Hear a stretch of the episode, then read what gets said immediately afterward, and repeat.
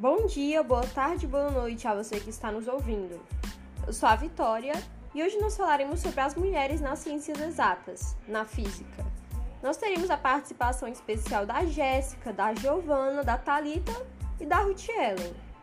Bom, no decorrer da história, as mulheres lutaram muito para conseguir espaço no campo científico, que sempre foi dominado por homens.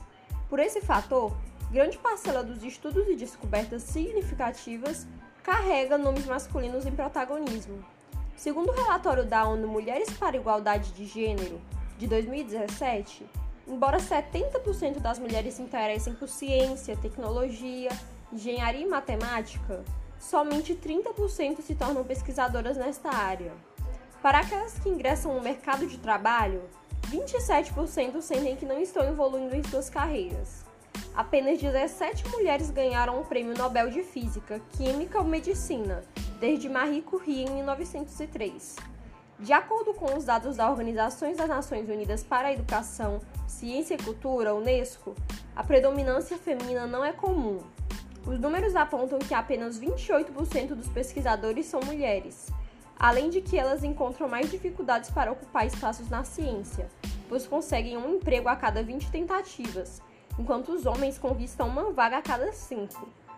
O Brasil revela exemplos animadores no que diz respeito à produção científica feminina.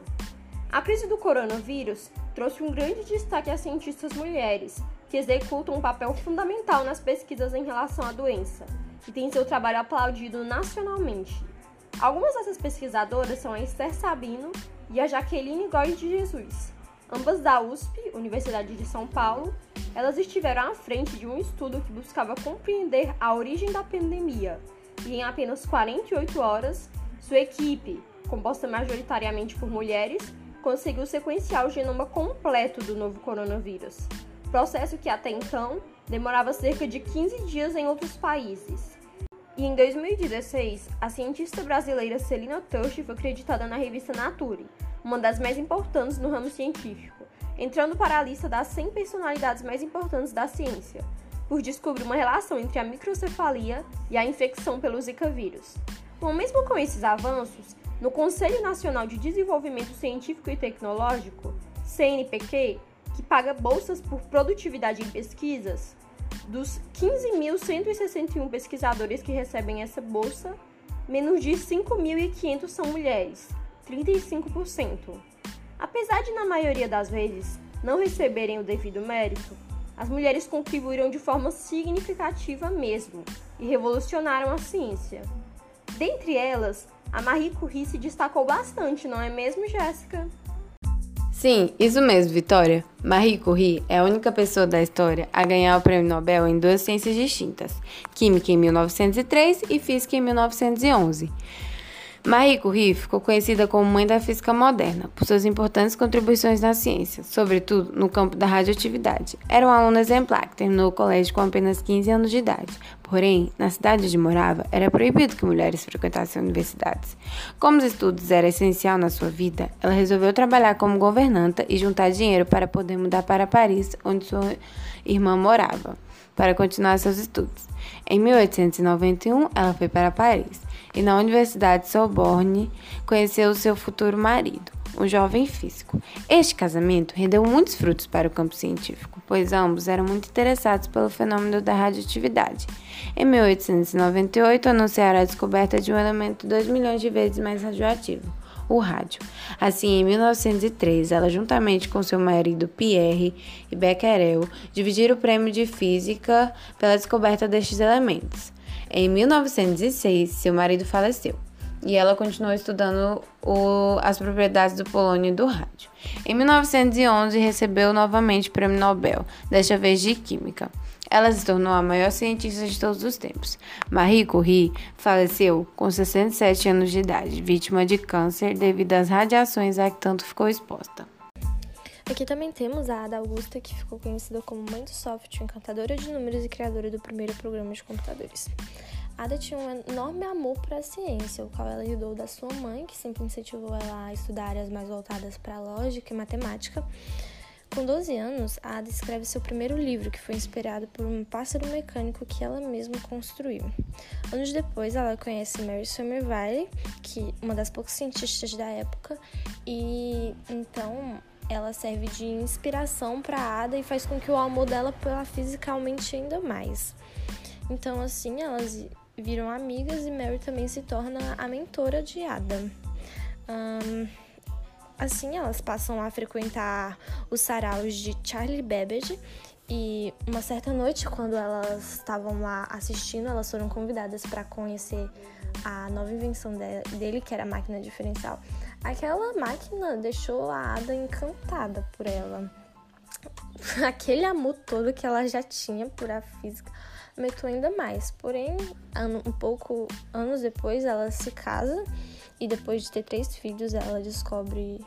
Descobre não. Ela tem uma doença misteriosa e ela fica muito para baixo. E para animar ela, ela retoma os estudos. Quando ela retoma esses estudos, ela se reaproxima de Charles Babbage e então ele mostra a nova máquina que ele está construindo, que é a máquina analítica. Essa máquina, como eu ia dizendo, ela de, ela realizava diversos cálculos de matemática, cálculos complexos.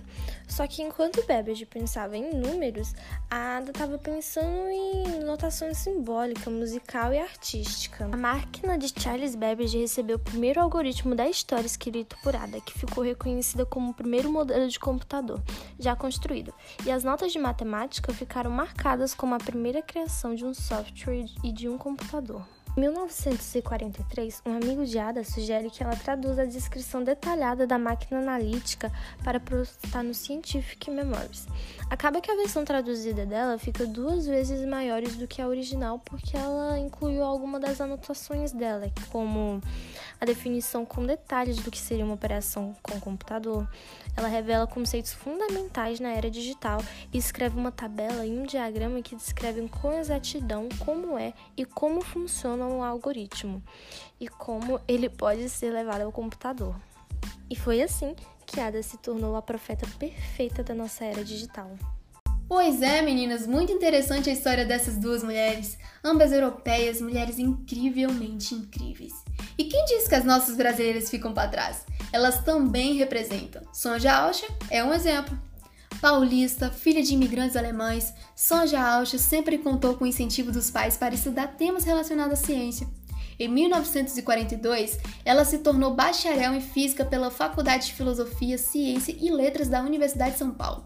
Em 1944, foi contratada como primeira assistente de física teórica na antiga USP.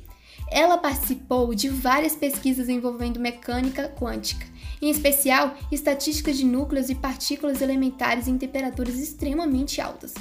Em 1945, Sonja recebeu uma bolsa para estudar na Universidade de Cambridge sob a orientação de Paulo Dirac, ganhador do Nobel da Física. Durante esse tempo, os pesquisadores e outros alunos do Dirac comentavam que ele não era um orientador muito presente, o que levou Sonja a demonstrar em suas cartas o desejo de desistir do estudo e voltar para o Brasil. No entanto, ela insistiu nas pesquisas e se tornou a primeira mulher brasileira a conquistar um título internacional de doutorado em física. Bom, com tudo isso que já foi dito antes pelas outras meninas, nós podemos concluir que o número de mulheres na física é pouco representativo, seja na pesquisa governamental, nas indústrias ou no meio acadêmico. Na maioria dos países, apenas cerca de 10 a 12% dos profissionais do campo da física nos últimos 100 anos são mulheres. A situação não tem se alterado significativamente nos últimos anos. Isso porque o gênero feminino no meio profissional está associado parcialmente ao papel biológico e às responsabilidades da mulher como mãe mas deve principalmente a concepções tradicionais, que atribuem à mulher o papel fundamental da maternidade e das tarefas domésticas, e ao homem o papel de provedor do sustento da família. Na física, atualmente, o aumento do número de mulheres tem sido particularmente lento, Isso porque muitas jovens com grande potencial intelectual não têm a oportunidade de estudar física ou de se preparar para uma carreira nessa área. Outras são deliberadamente desencorajadas. As perspectivas para a atuação da mulher na física no futuro, de acordo com pesquisas, são as mesmas de agora, ou seja, o aumento da participação de, das mulheres será particularmente lento.